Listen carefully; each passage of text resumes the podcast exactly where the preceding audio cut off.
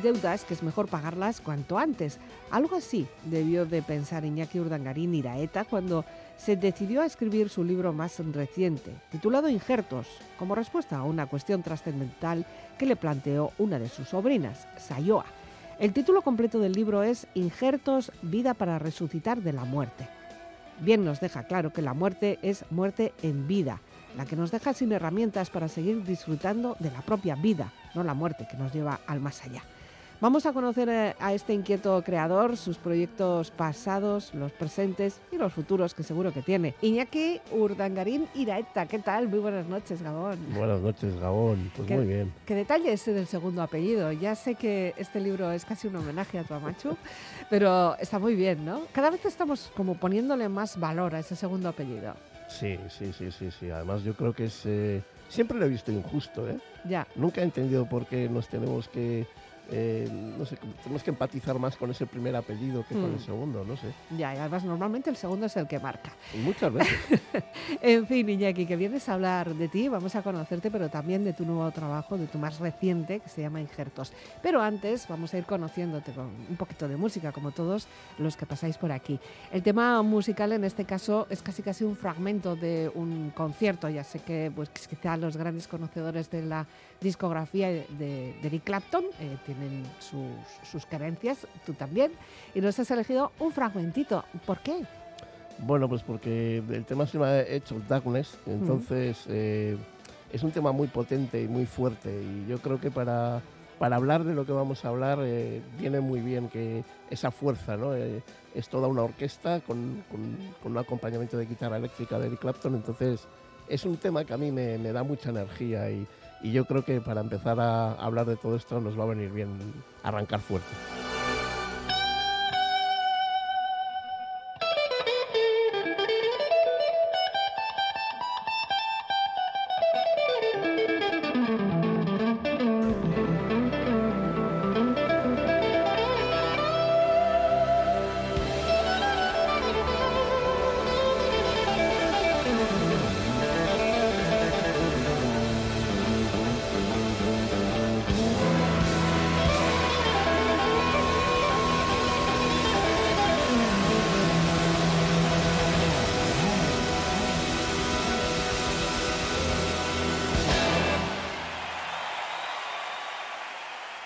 Desde luego como hemos arrancado con, con, buen, con buen gusto además. Oye, y además este concierto, este disco está grabado en el Royal Albert Hall de, Londres, ni más ni menos. No sé si has tenido ocasión de estar en ese teatro. Pero es impresionante, ¿verdad? Sí, sí, sí, sí. yo, yo, sí estuve, estuve, una vez que estuve en Londres, eh, entré justo por eso, ¿no? Porque allí solían tocar pues eh, Eric Clapton, Mark Knopfler, y, entré, pues dice, joder, es que quería ver. Hay que verlo. Sí, y ostras, cuando entras, eh, sientes que hay una energía en, los lugares así. Por ejemplo, cuando entras a la Riaga, hay, hay una energía que. Mm. Incluso estando en silencio, si no hubiera nadie, todavía más, ¿no? Sí, sí, eh, no hace falta quizás no ver ni teatro, ni oír un concierto, ni, ni ver un acto. Simplemente ya por lo que hay allí. Bueno, y además, bueno, la disposición, así en círculo de este teatro la hace muy, muy, muy especial. Bueno, pues Iñaki, eh, me alegro primero de que hayas venido, porque la última vez que no pudimos hablar, porque estuviste fastidiado, ¿no? Sí, este, tuve un accidente mm. eh, de coche y estaba en cama. Estuve alrededor de ocho meses y bueno, tuvimos que hacerlo por teléfono, sí. Sí, bueno, ahora ya recuperado. totalmente, totalmente, totalmente. esto, no es lo mismo, ¿eh? estar aquí es otra historia. Sí, bueno, vernos, el poder charlar antes, luego charlaremos también después, somos como mucho de hablar. Y tú también mucho de escribir. Sí, sí, casualidad, en, esa época en la que tuve el accidente, en esos año y medio, dos años que han pasado, eh, me dio por escribir. Tenía que hacer algo porque en la cama si no te empiezas a tirar de las, de las orejas y dije, pues qué mejor que, arrancar con, un libro. A ti la, lo que es la parte de la tecnología de todas formas te ha ayudado mucho. Mucho, eh, mucho. Es una, es una, herramienta que tú utilizas bien. Bueno, de hecho te has formado ya también para eso, ¿no? Sí, sí, sí. La, la tecnología es algo que hoy por hoy para todas las personas que tenemos alguna discapacidad eh, nos ayuda en muchas cosas. Ya no solamente eh, pues, eh, técnicamente en, una, profesión, o, no, no, sino eh, desarrollando tu vida, ¿no? En, muchos apartados. Y además es que lo dominas a, la perfección casi. Bueno, hacemos lo que podemos. La tecnología es complicada dominarla porque cada mes te están sacando algo nuevo y tienes que estar... Y claro, te sacan una cosa nueva mm, cada dos por tres, pero tu cabeza cada vez se está haciendo mayor y cuesta más adaptarse. ¿Qué va? ¿Qué va? Entonces, no, sí, sí, sí. No, pero eres de esos caprichosos que te gusta tener todo lo último de lo último de lo más. Hombre, por gustar sí, pero bueno, eh, sí, sí soy un, un pelín caprichoso. Ah. bueno, eh, conocimos tu historia un poco hace tiempo, pero necesitamos también que nos sitúes, ¿no? Quizá algunas personas que ahora eh, hayan sabido de ti o nos estén escuchando ahora necesitan saber un poco tu historia. Tu historia que arranca en ni más ni menos que en Villabona, si mis datos están bien, ¿no? En Guipúzcoa. Sí, bueno, mi historia dices mi vida. Tu vida, claro. Bueno, pues mi vida ha arrancado en muchos sitios. Yo cuando nací, el primer sitio en el que estuve fue en Las Artes. En Las Artes. Nací en San Sebastián. Y bueno, pues eh, vine a este mundo con una enfermedad llamada osteogénesis imperfecta, una enfermedad genética que lo que ocurre es que los huesos se te, bueno, les falla el colágeno y entonces el hueso se queda pues como si fuera cemento y le falta la varilla, esa fuerza de que le da, por ejemplo, al cemento cuando le metes la varilla es, cuando la pared aguanta. Pues a nosotros, a mí me falta ese colágeno eh, lo, fabrico mal y entonces mis huesos son, pues eh, se llaman huesos de cristal. tengo muchas fracturas a lo largo de mi vida, muchas operaciones, muchos pasos por hospitales y bueno, eso me ha marcado la vida, pero eh, también es verdad que, como dices tú, pues te agarras a la tecnología, al campo, a la naturaleza, a la música y todo eso ha conformado un revoltijo en mi vida que hombre, sí que sí que la discapacidad marca y todo eso, pero nunca ha sido algo limitante realmente. Eh, has pasado por todos esos momentos, mm, supongo que dolorosos física y mentalmente. Para eso también hay que estar preparado, ¿no? Sí, es complicado estar preparado. Al final es una carrera y o te adaptas o te estancas. Mm. Y bueno, por ahora pues me, he ido adaptando. Pero sí, sí, sí es cuesta porque, claro, eh, todo lo que sean enfermedades y dolencias eh, te, ataca físicamente, pero realmente emocionalmente también tienes tu, tu discapacidad, ¿no? Te tienes que adaptar a otras cosas que los demás todavía no se están adaptando. Entonces, ahí hay una carrera eh, contra el reloj, hmm. pero que por ahora en mi caso pues ha ido bastante bien, o yo me siento bastante bien. ¿Es degenerativo? O sea, cada vez te va más eh, no, a ver, es, curioso. Cuando eres pequeño es, una enfermedad muy dura, porque te cambian un dodotis y se te rompe el fémur. O sea, es, muy duro. Después pasas a una, etapa en la que los huesos aguantan más. ¿Realmente por qué? No, no lo sé, pero aguantan más. Ahora yo, por ejemplo, no es que me rompa por cualquier cosa. si me caigo al suelo y caigo en mala postura, mm, te aseguro que me voy a romper el hueso. Pero tengo una vida más o menos normal. Lo que sucede de aquí en adelante, pues ando con tratamientos, historias con médicos, porque realmente no lo sabemos, porque lo normal con esta enfermedad eh, es no llegar a muy mayor. Hmm. Entonces, eh, soy, vuelvo a ser otra vez yo me acuerdo cuando era pequeño que era como ese colegio de indias al que cogían y, y decíamos, a ver por dónde tiramos. Pues ahora me está volviendo a pasar un poco, pues por, por, la edad que tengo, ya tengo 52 años, y los médicos empiezan a, a no saber mm, por dónde tenemos que tirar, pero bueno. Bueno, de todas formas, nadie tiene asegurado ningún, o sea, el día de mañana, ¿eh? O sea, ah, no, no, decir que, que, esto nos puede pasar a cualquiera, tampoco es una situación. Y claro, y llega un momento en el que claro, tienes que trabajar. o sea, supongo que tuviste una formación y tienes que trabajar. ¿Y, cómo decides eh, a qué te vas a dedicar? ¿Cuánto marca tu discapacidad a, lo que después te has dedicado? Uno, uno, yo, por lo menos en mi caso, no he decidido, o sea, la vida te, va empujando. Y por, bueno, tal y como lo cuento en el libro, por diferentes eh, etapas de mi vida, pues he colaborado en muchas cosas. Yo al final, si me pongo a pensar en en todas las cosas, en todos los palos que he tocado, hmm. eh, me quedo asombrado, ¿no? Porque he, tocado muchos, muchos palos. Pero, a ver, el, trabajo en sí, como trabajo, eh, las personas con discapacidad lo tenemos muy jodido. O te planteas tú hacer algo por ti mismo, porque si no, cuesta mucho. Yo eh, hasta el día de hoy, bueno, pues ya te digo, he estado colaborando en mil cosas porque creo que no me tengo que que simplificar a nada, sino que tienes que estar abierto y a mí, yo, a mí siempre me viene a la cabeza lo del el hombre del renacimiento. Pues yo creo que hoy más que nunca eh, hay que estar. Sobre todo, ya no por trabajo, sino incluso por eh, vivir bien. Por eh, tener tu, tu, bueno, tus, tus ideas, tus emociones, tus sentimientos un poco ordenados y encaminados hacia algo que tú quieres. Que eso es lo que realmente importa, ¿no? Mm. el, el volcar tu vida sobre cosas que te apetecen, que, te motivan y que te dan vida.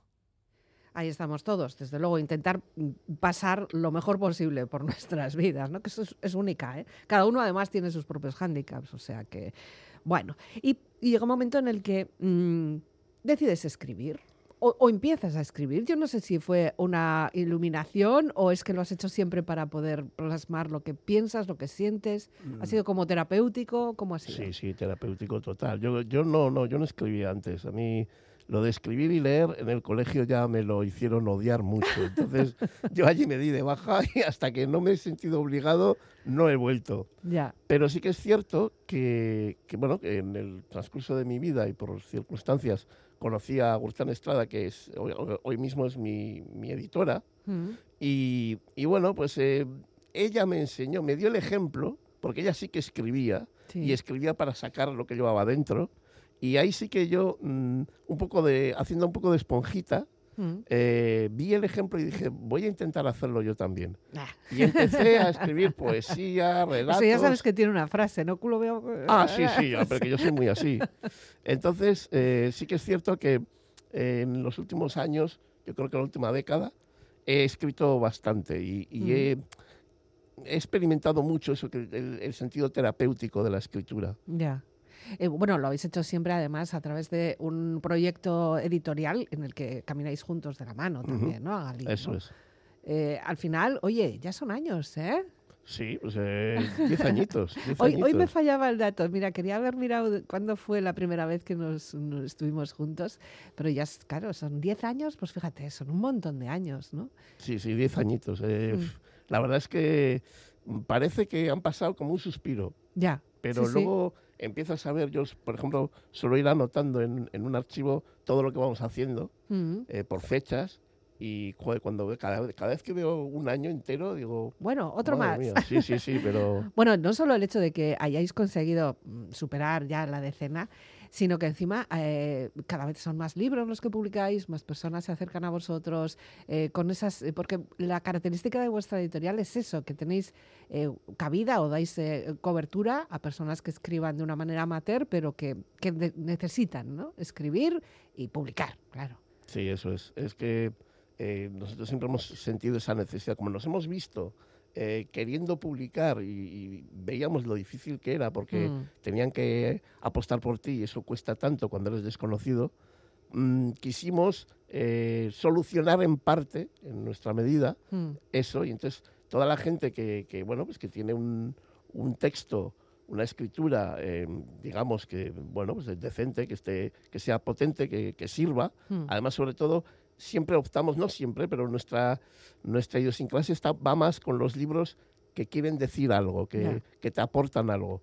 Y entonces, bueno, empezamos en eso. Empezamos con, el, con nuestro libro, bueno, con el de Agurtane, con el de Sentimientos, de, cristal, Eso es. Y de ahí ya arrancamos. Y siempre nos hemos ido abriendo. Nosotros cuando empezamos tampoco teníamos la idea de eh, incluir además personas, sino empezamos porque no podíamos publicar. Hmm. Dijimos, pues publicamos nosotros. Claro. Pero luego la vida pues nos va llevando, nos va llevando y hasta el día de hoy que sí, que hay muchas personas que han confiado en nosotros. Nosotros tenemos ya cincuenta y pico libros ya editados, entonces... Que se dice pronto. Sí, sí, sí. Bueno, empezábamos con Eric Clapton y esa noche especial, eh, ese concierto en el Royal Albert Hall, y vamos a seguir con una película.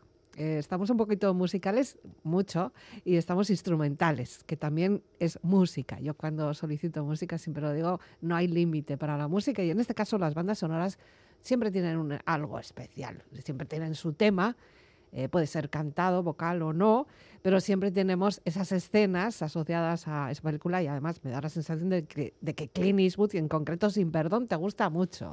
Sí, ¿Por qué? ¿Eres un maloso o qué? Uy, es muy... Eh, esa gente que tiene esa picardía, esa, que tienen que utilizar la maldad para Mm. enfrentarse a, a una maldad mayor, Ya. eh, para mí es muy interesante, es muy atractivo. Ese Ujú. personaje, además a lo largo de mi vida siempre me ha estimulado mucho ese tipo de persona. Ya. Y en este, en este caso eh, he elegido esta canción porque además estas canciones que vamos a ir poniendo, Sí. eh, yo las he ido escuchando mientras escribía, porque yo no sé escribir sin, Sin sin música. escuchar música. Ja, ¿no? míralo. La pongo bajita, eh, sí, todo lo que quieras, pero me tienen que acompañar y me inspira mucho. Y esta, de, de Sin Perdón, eh, esta es muy intimista, pero a mí me ha sacado lo- las cosas, no sé, más potentes eh, de dentro, sí.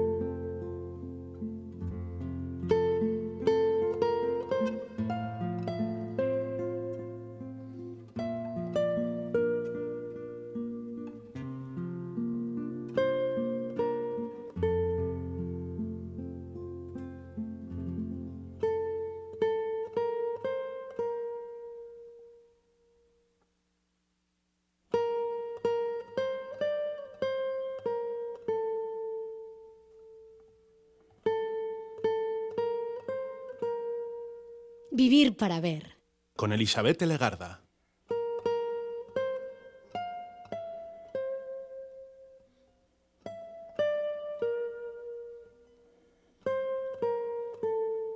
Pues nada, como si estuviéramos en el cine, recordando al gran Clint Eastwood, que también tiene su edad y mira cómo se mantiene. ¿eh? Sí, Es- yo- es, eh, Oye, a mí yo siempre, siempre se lo digo a Gurchane que yo quiero llegar así a, a viejo. o yo.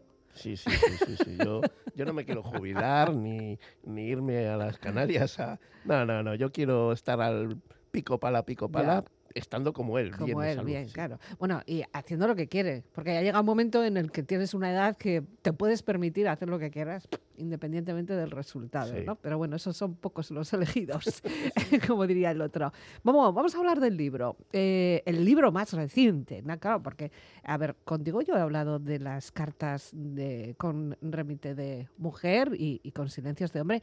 También estuvimos hablando de los picecitos de perejil. Sí. Y claro, eh, de repente yo me he dado cuenta de e- en aquel piececitos de perejil había una fotografía que era de tu sobrina. Y ahora vuelve a estar tu sobrina en la foto de este libro, de injertos. Ujú. Estás tú como muy relacionado con tu sobrina. Estáis, tenéis ahí una conexión especial, ¿no? En, en parte es la que tiene la culpa de este libro. ah, ¿eh? mírale, pues nada, pues eh, Ido ya creo que se llama, ¿no? No, Idoia es la mayor, Ah, la está en la mayor. contraportada. La que Ah. está en la portada es Sayoa, es Sayoa. la pequeña. Hmm, Y todo esto nació porque un día eh, yo estaba en la cama, yo estaba comiendo, y llega mi sobrina y, y me dice, eh, Osaba, em, ¿cómo hace uno para estar siempre contento, para no estar triste? Y claro, eh, bueno, si me lo hubiera preguntado Idoya la mayor, mm, hubiera contestado con más facilidad, porque Idoya es muy, muy del, del directo, muy del momento. hmm. Pero Sayoa cuando te pregunta eso es porque tiene detrás ya hecho un trabajo que ha estado intentando averiguar y jo, no, no supe qué decirle, salí por, por pues eso, por un sitio ahí muy, no sé, como... Ya. sin- ¿Por dónde sin- pudiste? Sí, sin tener sentido, ¿no? Es Sí. decir, pero luego eso sí que me hizo pensar y, y decir, bueno, em, se lo voy a contestar mediante un libro.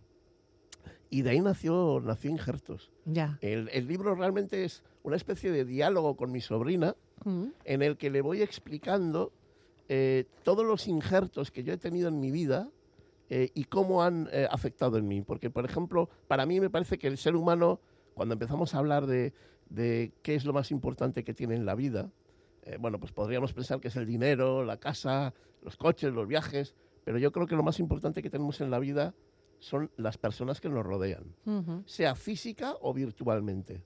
Yo creo que eso que mm, nos aportan es lo que nos enriquece de verdad. Y ese Ya. es el verdad. Para mí es el verdadero sentido de la vida, la interactuación entre unos y otros y lo que otros me enriquecen a mí y lo que eso me hace eh, viajar a mí hacia puntos que por mí mismo no llegaría. Ya, bueno, ahí también tendrás que tener en cuenta que todo eso que recibes de esas personas, luego tú estás en el entorno de otras personas que también se lo transmites. Al Exacto. final estamos todos aquí como dando vueltas, ¿no? Sí, sí, sí, sí. Y, y te diré más.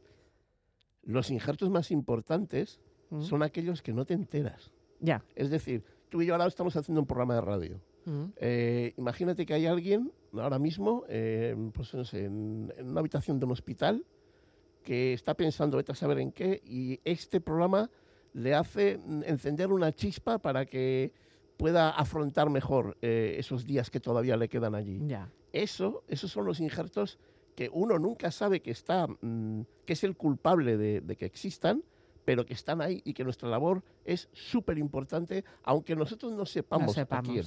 Bueno, eso le da también un valor especial. Por eh, al final, porque, bueno, pues cualquier cosa que genere buen, buen rollo vamos, o unas historias bonitas es, es- está bien invertido. Eso quiere decir que el trabajo ha merecido la pena. Sí. El tuyo, de venir aquí, el mío, de, de llamar, bueno, que, estu- que estuviéramos conectados y, y el juntarnos aquí y, y tener eh, este tiempo de nuestras vidas dedicado a esto, ¿no? Pues una hora o, o lo que sea.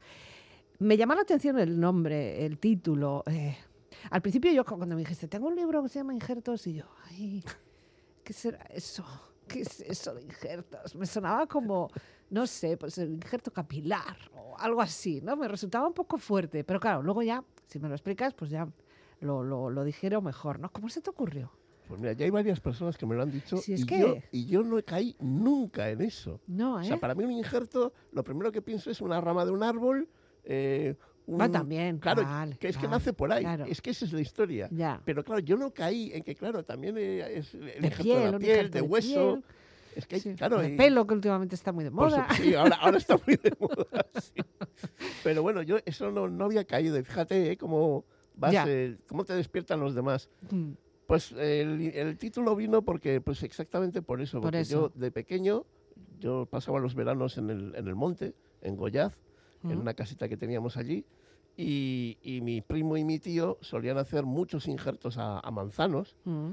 Y a mí me, me llamaba mucho la atención cómo eh, un árbol entero que da unas manzanas, mm, entre comillas, malas, Ya. Cambiaba porque le ponían una ramita de otro árbol Mm. y de repente esa ramita mandaba sobre todo el Ya. árbol. A mí eso me parecía mágico. Es, eh, lo es, es que Claro, lo es. es, que, es que con las personas nos pasa igual. Sí. O sea, yo, por ejemplo, eh, eh, hay un capítulo en el libro que dedico a Félix Rodríguez de la Fuente, una persona que yo no conocí jamás, Mm. pero que me cambió la vida.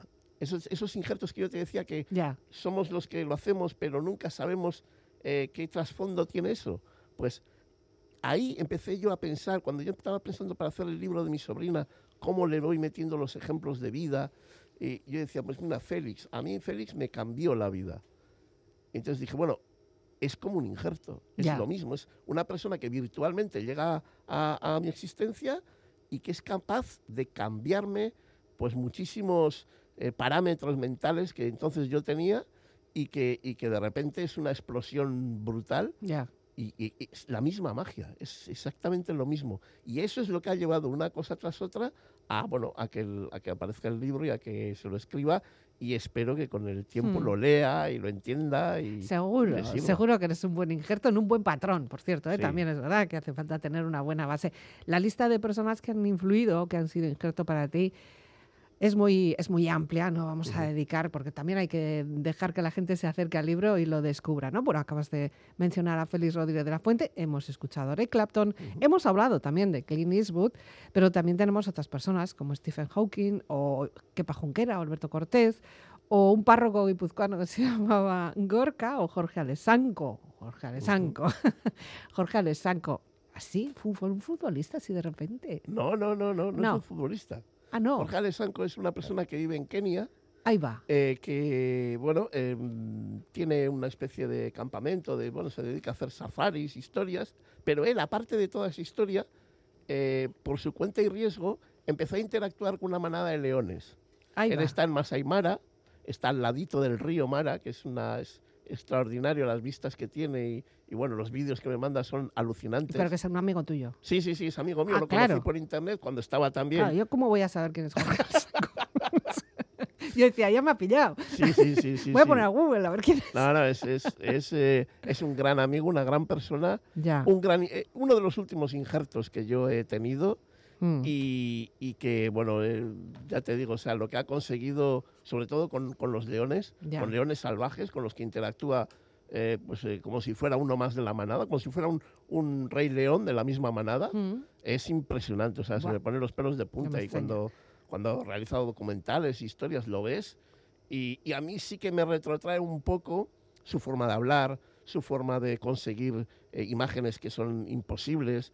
Me retrotrae un poco a, a la época de, de Félix Rodríguez de la Fuente, del Hombre de Claro. la Tierra, porque además él fue seguidor y, y, bueno, pues es, es una perla de vida que yo digo que, que- que te alimenta por dentro y te ayuda pues para luego superar momentos Ya. que son más difíciles. Claro, yo, yo de fútbol no sé mucho, pero sí que es verdad que me había quedado con el apellido, con Alessanco. Sí, Eh, ya he visto joder. ahora que, que el futbolista que se llamaba José Ramón. Bueno, pues No, yo me había quedado me- con me- Alessanco. me digo, acuerdo, Bueno, yo qué sé, pues hay gente que le influye mucho los futbolistas. Fíjate todo lo que puede, el in- los- la cantidad de injertos que puede estar haciendo ahora mismo Messi en, en- toda una generación Por mundial, ¿no? Por supuesto. Esperemos que para buenos buenos propósitos, yo, ¿no? yo, yo tuve mi Messi también, ¿eh? Yo- Sí. Yo, tuve Arconada y, eso me hizo jugar a fútbol en el colegio y bueno, fue una, una in- increíble también. Que él no sabrá nada, claro. Ya, bueno, pues oye, tampoco lo tiene que saber todo. Bueno, son situaciones en las que tú eh, te, te desnudas un poco. ¿No te da un poquito de pudor? No, No. no, sobre todo porque... Bueno, lo controlas tú, pero... Sí, no, sé. no, no, sobre todo porque hablo siempre de injertos desde el punto de vista eh, positivo. Ya. Nunca me meto a... Porque no, lo que no quiero es desanimar a, a mi sobrina. Yo quiero que, que se estimule, porque es un libro estimulante. Al final, eh, el, el subtítulo que le pongo es Vida para, eh, para resucitar de la muerte. Ya. Claro, no es una muerte física. Sí, porque muerte- lo arreglas. O sea, me Claro. dices injertos, vida para resucitar de la Sí, sí, muerte. sí, sí. Ya me decía mi Agustín y me decía, joder, tienes que poner muerte ahí. Sí, sí, y decía, poco- ya, pero es que es eso, es, es que es así. es la muerte emocional, la muerte, mucha gente vive vidas, eh, pues eso Podrías que... haber puesto del letargo o algo así, ¿no? Un a mí me gusta que sea Claro, potente, muerte sí, o sí. vida, yo. Sí, sí, sí, yo... Truco o soy- trato. Eso es, soy muy, muy de polos eh, opuestos. Ya. Entonces, eh, yo, por ejemplo, con, con Kepa aprendí que es muy importante el contraste Mm, en la música, el, el silencio y la música, la el música. silencio y la música. Ya. Muy importante los contrastes. Ya. Bueno, Kepa también ha sido un gran injerto. Ahora mismo me parece que también está siendo un injerto importante para muchas personas, Sí. después de que ya lo hemos visto públicamente, ¿no? Porque ha estado ahí un tiempo con sus cosas y eh, eso se ha tenido que respetar. Agurchané ha salido varias veces en esta conversación, pero Agurchané ha sido un injerto, es un tronco, es un bosque. Es, es un injerto muy, muy importante. En el libro no ha salido mucho, ¿no? No, es que eh, Agustín es Te lo va a tener en cuenta, ¿eh? Seguro, ya te digo yo, esto lo pagaré con el tiempo. Seguro. Pero, bueno, no, no, no está en el libro porque eh, yo no me veo con nivel todavía para, para escribir de ese injerto. O sea, es un injerto tan importante, fue tan explosivo, Hmm. eh, fue en un momento muy concreto además, que te voy a decir, de importancia es casi tan importante como el de mi madre. Mm. Entonces, eh, ostras, escribir de. Yo el de mi madre sí puedo escribir. Pero de tu porque- madre sí has escrito. Ah, porque yo llevo 52 años con mi madre. Lo tengo, lo tengo muy, muy pillado. Pero el de Agustane eh, tiene una envergadura tal, eh, sobre todo emocionalmente, que mm, no, no me he visto con fuerzas para poder. Y claro, también te digo una cosa. El libro tiene 644 páginas. Si le meto a Agustane paso de las mil. Haces una y enciclopedia. me puede matar. Sí, porque luego hay que publicarlo. Hay que Luego publicarlo. hay que venderlo. hay que y luego hay que llevarlo, hay que llevarlo en el transporte, el libro, Claro, ¿eh? claro, claro, y eso Sí. pesa. Y, guay, lo, lo que estoy oyendo yo. Sí, porque no seguís siendo no partidarios de- del libro electrónico, ¿no? O, o ya sí. No, no, no, No. yo- no, no es que no seamos partidarios, pero cuando tú mm, empiezas a querer mm, meterte en ese mundo y los que ya están trabajando esa historia te empiezan a decir que ellos no, Hmm. no optan por ello, pues dices, bueno, Pues ¿para además, qué me voy a cansar? ¿no? sí, no, es- es- hombre, ¿qué te voy a decir? Yo abro el libro, el olor Mm. que tiene, las hojas, el tacto, el peso, eso el sí peso, el peso, el peso. porque este libro es de leerlo encima de la mesa. Sí, sí, sí, necesitas un apoyo, un cojín o algo, Sí, porque sí, si no te, te cansan las manos. O sea, haces además gimnasia, estás ahí agarrándolo. Bueno, más música. Eh, seguimos con cuestiones eh, musicales y además, bueno, en este caso de una serie. Una serie como es eh, Juego de Tronos. Sí, ¿Y por qué? Mm, pues por la intensidad. Mm, la intensidad que también está en ese libro. ¿no? Es, al final, eh, este tema, yo me acuerdo que yo solía poner este tema cuando iba a hablar de temas que a mí eh, me podían. mm. A mí, por ejemplo, me ha costado mucho hablar de según eh, qué pasajes, qué historias, porque parece que lo tienes superado, pero eso está ahí dentro. Y cuando escribes, sobre todo que yo escribo de madrugada, estás solo, hay un silencio sepulcral y empiezas a hablar de temas que te cuestan, pues es un poco eso, ¿no? El, el caminante blanco Mm. que, que viene donde ti y que no sabes cómo enfrentarlo del todo y vas pues como a trompicones. Ya con Entonces, los, con los propios fantasmas de eso uno, es. ¿no? Bueno,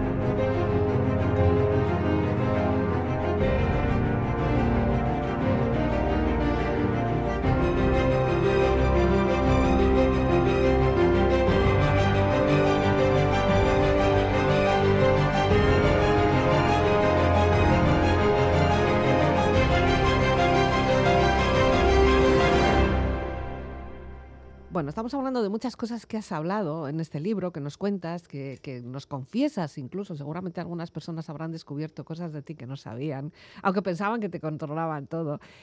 Pero, ¿te has callado algo? ¿Lo cuentas todo, todo, todo, todo o vamos a tener injertos dos?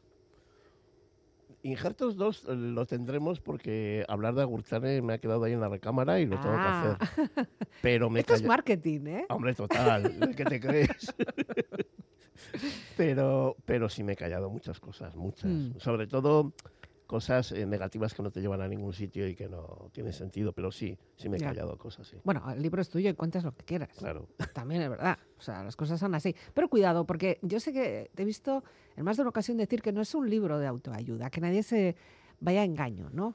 Es que yo, yo tengo una especie de pequeña espina con los libros de autoayuda que yo he leído. Mm, Eh, cuando llegas a un libro de autoayuda y te empiezan a decir, pues, eh, te empiezan a decir que te van a solucionar cosas que son muy difícilmente solucionables, em, cuando terminas el libro te das cuenta que eh, te han hablado, te han teorizado sobre el problema, pero no hay soluciones al problema. mm. Entonces, yo no quiero que la gente piense que van a comprar este libro y de repente se les va a solucionar lo más grande, porque no es así.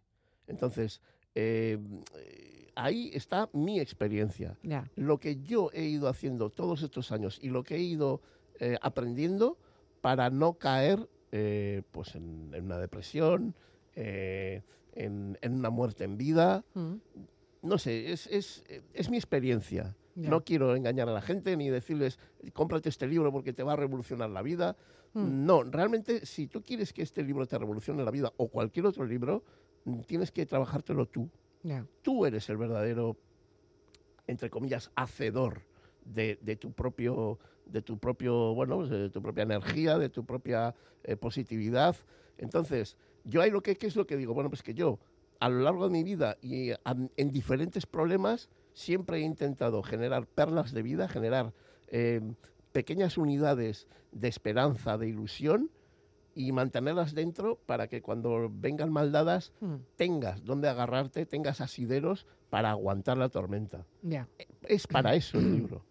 Bueno, has mencionado la palabra depresión y me viene muy bien porque hoy, que es 13 de enero, hoy es el día de la depresión. Es la- el Día Mundial contra la lucha de la depresión. Ni más ni menos. Joder. Estamos en unos momentos muy duros para muchas personas. No es una cuestión solo de titulares o de noticias. Seguramente más de una persona tenemos a nuestro alrededor o nosotros, nosotras mismas estamos pasando un mal tiempo, un mal momento, que además no tiene mm, fecha de caducidad. O sea, no puedes decir, no, un catarro se te pasa en una semana, diez minutos, no, esto... y, y estamos mal, iba a decir otra palabra. Sí, es que eh, lo malo es que ni tiene fecha de caducidad ni tiene punto de salida. ya, Tampoco sabes exactamente cuándo ha arrancado, tampoco sabemos, sí. pero eh, mm, todo lo que ahora mismo está funcionando a nuestro alrededor Mm. tampoco ayuda, ¿eh? O sea, mm, toda nos fijamos en lo malo, en lo oscuro, eh, en la falta de esperanza. eh, cuando parece que estás arrancando hacia algo, ya te ponen otra historia. Ya. Y llevamos unos años entre pandemias, guerras, y, no sé, es como crisis. Ya. eh, es todo el rato, es una crisis permanente. precios, calefacciones. Y muchas veces- estamos- Claro, es que es todo. Y muchas Ya. veces te estás preocupando de cosas que igual a la larga tampoco tienen tanto sentido, pero ya. como estás tan metido en, en esta burbuja, Igual es que nos hicieron creer que éramos demasiado felices y vivíamos demasiado bien. pues no, no, como sociedad, ¿no? Porque la humanidad ha tenido que afrontar situaciones mucho más difíciles también. Sí, sí, sí, sí. no, Somos pero- una generación y, y estamos en un lugar en el mundo como muy, muy específico.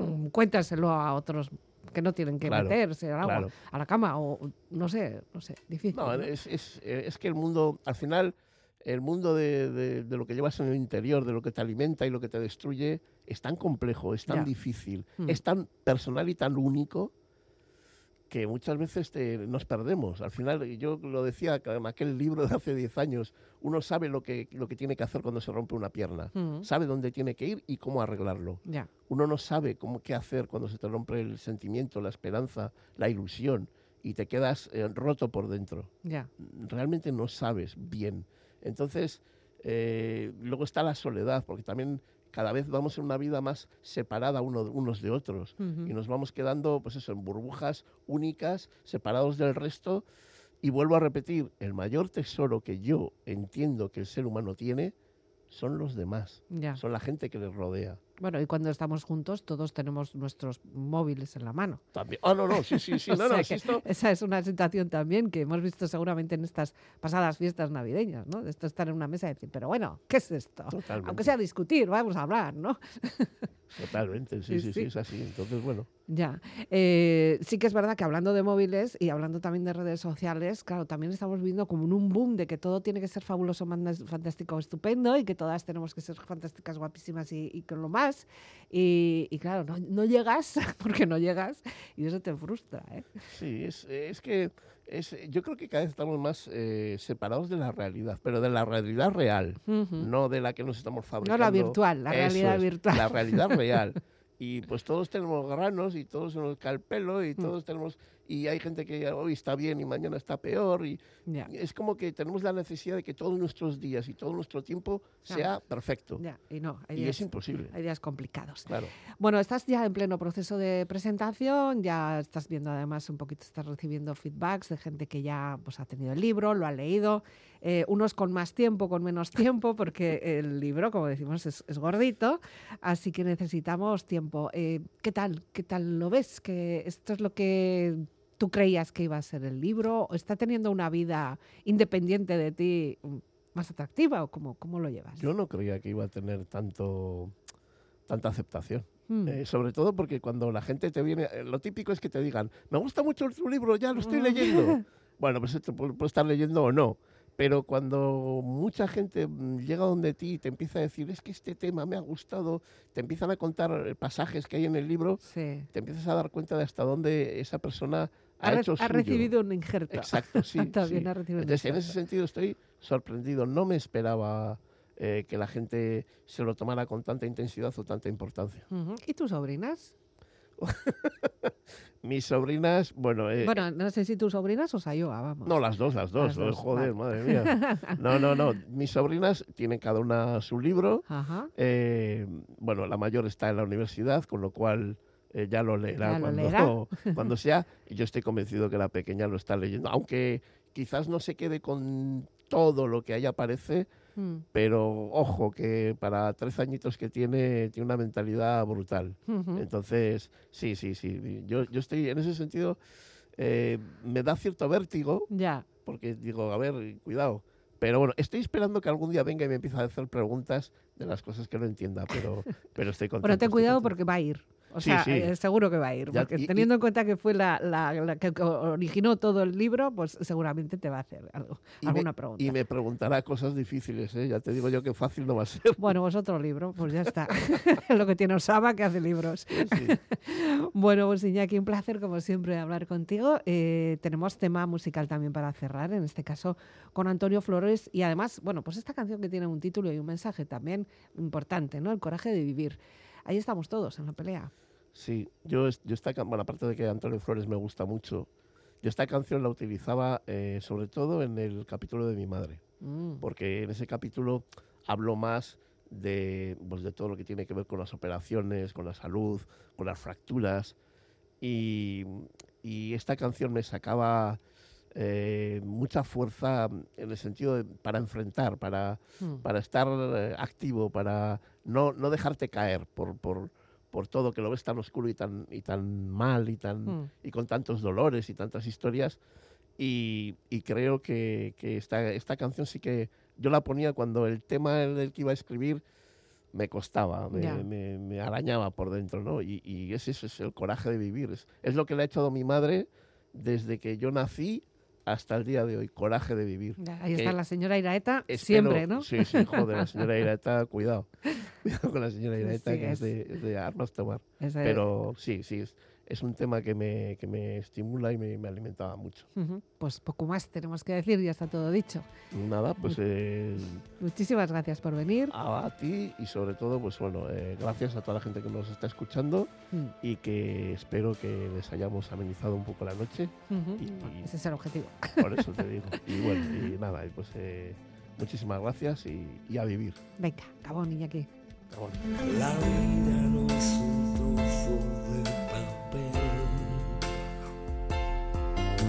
es el canto de una hoja que te corta sin querer. Es la pena y la alegría, un camino por hacer. Es el llanto y la sonrisa, es querer y no poder. Es vivir con tu verdad, por placer es curar las cicatrices y olvidarse del ayer. Es vivir con la pregunta, con la duda del saber. Es la huella que delata y esa rabia de